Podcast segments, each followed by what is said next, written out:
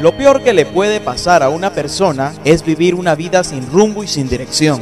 Y más aún, sin ni siquiera tener la mínima idea de lo que el futuro le trae en sí.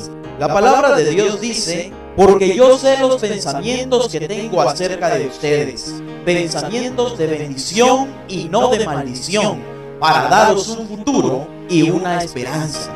Dios quiere usarte, Dios quiere bendecirte, pero sin una reacción de parte tuya, Dios no te puede usar y Dios no te puede bendecir. Dios anhela que tú y tu familia formen parte activa de sus planes y sus propósitos.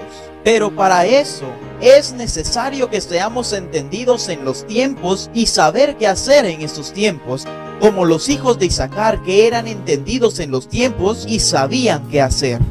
Recién acabamos de despedir el año y con él despedimos todas las cosas de maldición en contra de nosotros. Pero la peor actitud tuya sería empezar este sin saber cuáles son los planes que Dios tiene para ti, para tu familia y para tu nación.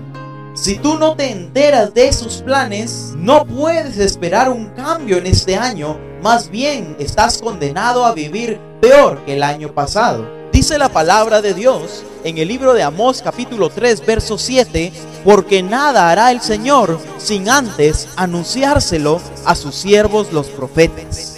Seguramente recibirás dirección para tu vida en este año para que lo emprendas y tú sepas qué es lo que Dios tiene preparado para ti, qué es lo que demanda de ti este año y cuáles son las bendiciones que tienes que empezar a reclamar traía bendiciones para ti y muy posiblemente no estés gozando de esas bendiciones porque ni te enteraste todos los planes y propósitos de bien que Dios tenía para ti.